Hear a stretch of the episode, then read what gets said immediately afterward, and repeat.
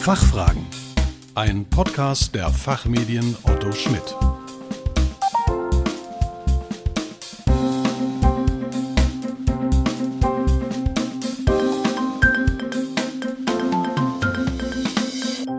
Herzlich willkommen bei den Fachfragen. Sie hören Antworten und Handlungsvorschläge zu aktuellen Themen aus Wirtschaft, Recht und Management. Hier ist Kerstin Pferdmenges. Unser Thema heute keine Ruhe in Sachen Diesel. Kommt nach den jüngsten Verfahren an EuGH und BGH jetzt eine gewaltige Klagewelle 2.0 und drohen massenweise Stilllegungen von Diesel-Pkw?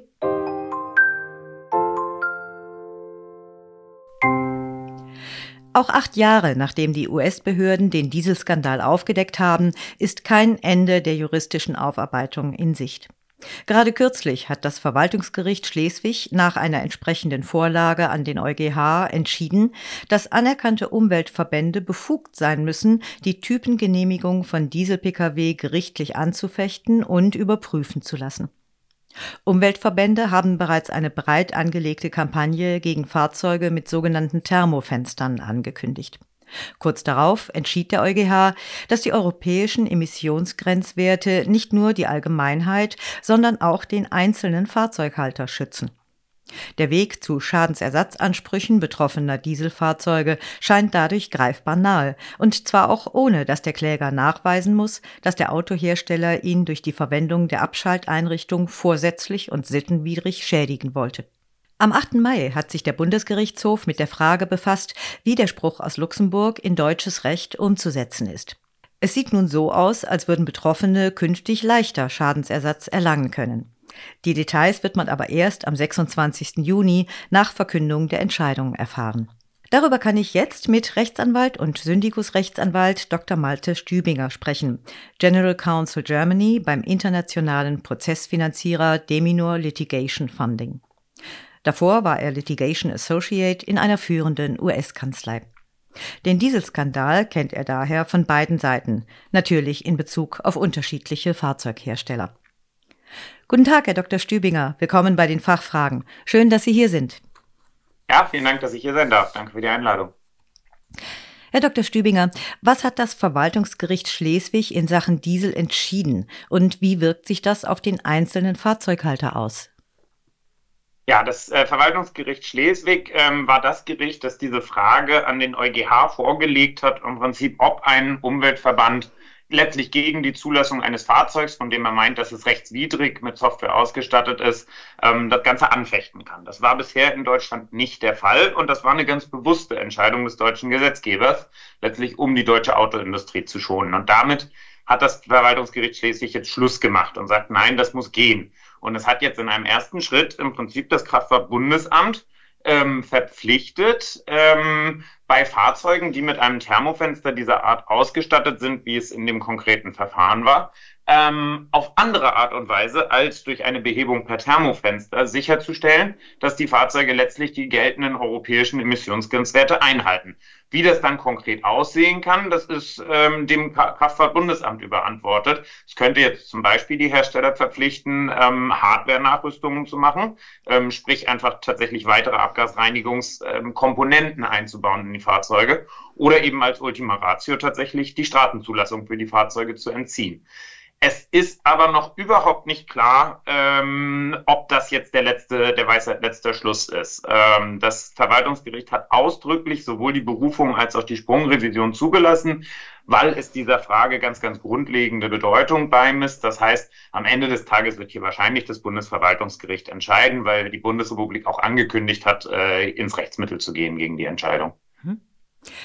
Daneben hat der EuGH sich ja nochmal zum sogenannten Thermofenster geäußert und außerdem festgestellt, dass die europäischen Emissionsrichtwerte und das Verbot von Abschalteinrichtungen nicht nur das Interesse der Allgemeinheit schützen wollen, sondern auch den individuellen Fahrzeughalter. Was bedeutet das jetzt für die Dieselfälle und warum ist das so spektakulär? Genau, das ist, wie es häufig leider so ist bei Entscheidungen, die vom Europäischen Gerichtshof kommen. Ähm, in der Juristenwelt sieht man schon, warum das ganz spektakulär ist. Und als Laie stehe ich davor und frage mich, ja, was hat das jetzt zu sagen? Das schützt jetzt nicht nur die Allgemeinheit, sondern mich. Was bedeutet das?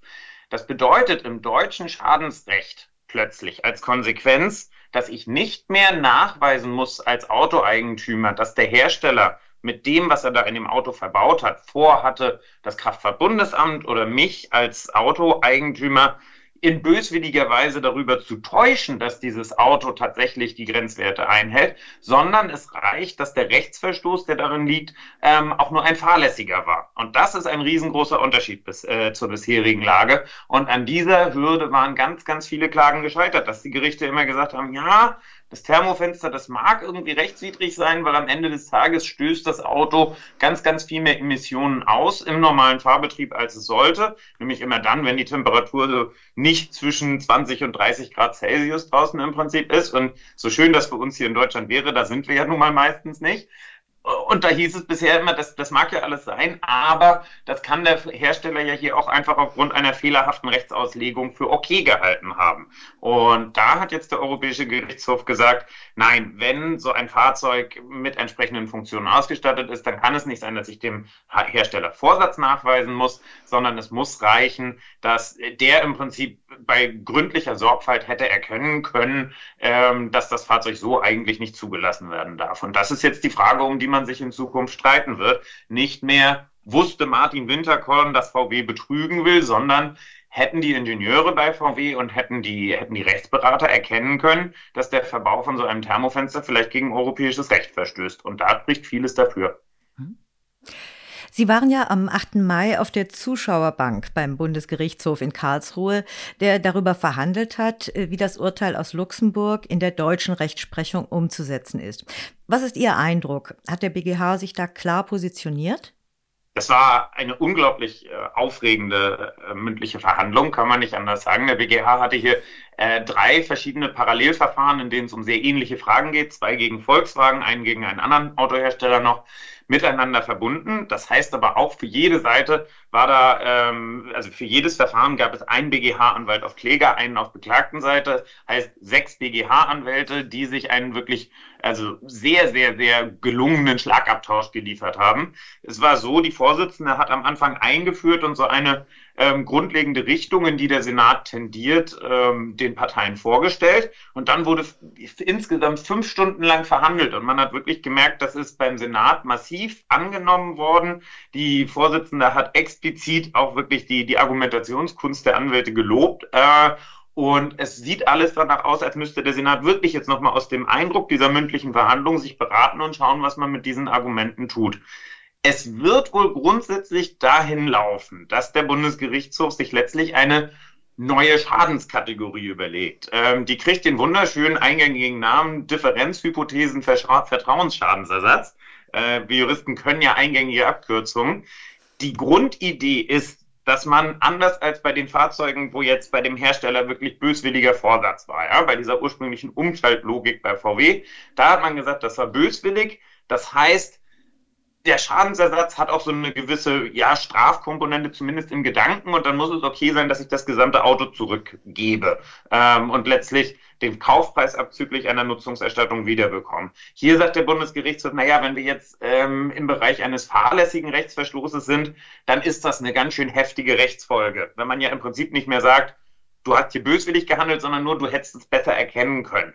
Und da es scheint jetzt der Angehensweise zu sein, dass man einen Schadensersatz in Geld hauptsächlich entwickeln möchte. Ähm, der Fahrzeugeigentümer behält das Fahrzeug und der, die Wertdifferenz, die er bekommen soll. Und da wird es spannend, weil es dann spannend wird zu sehen, wie viel Anweisungen der Bundesgerichtshof den Instanzgerichten damit gibt, wie man das bestimmen soll. Was soll dann letztlich der Wertunterschied zwischen dem Wert, den das Auto hätte, wenn es quasi nicht mit einer Software, äh, Software ausgestattet wäre, aufgrund derer ihm der Verlust der Straßenzulassung droht und dem Wert, den das Fahrzeug jetzt mit dieser kritischen Funktion hat. Und wenn ich das miteinander vergleiche, dieses Delta soll dann quasi in Zukunft der Schadensersatz sein. Die große Frage ist natürlich, was ist der Marktwert von einem Fahrzeug, dem jederzeit die, der Entzug der Straßenzulassung droht. Ähm, jeder vernünftige Käufer, der jetzt keine riesen eigene Parkanlage hat, auf der er es nur auf Privatgrundstück betreiben will, würde wahrscheinlich sagen, wahrscheinlich gar keiner. So.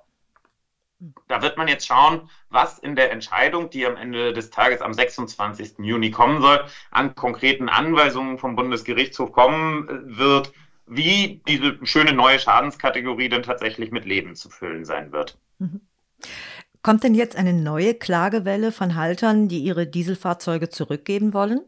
Muss man mal schauen. Also wenn man ins Internet schaut, die Klägerkanzleien haben offensichtlich die Marketingmaschinerie angeworfen. Ja, ähm, sie gehen in die Offensive und die mündliche Verhandlung vor dem Bundesgerichtshof ist auch aus dieser Richtung sehr, sehr positiv aufgenommen worden, weil das Gericht schon grundsätzlich sagt, es soll hier einen Schadensersatzanspruch geben.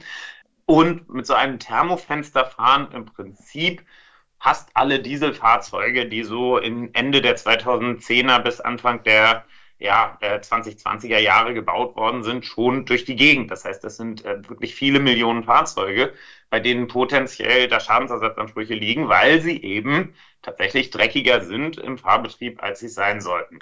Äh, es wird dann sehr darauf ankommen, natürlich auch, wie sich dann tatsächlich konkret der Schadensersatz bemessen lässt, ob sich das überhaupt lohnt, das durchzusetzen. Ähm, wenn man da am Endeffekt dann einfach bei minimalen Ersatzbeträgen landet, dann lohnt es sich weder für die Kanzleien noch für die Mandanten, da einen größeren Aufwand zu betreiben.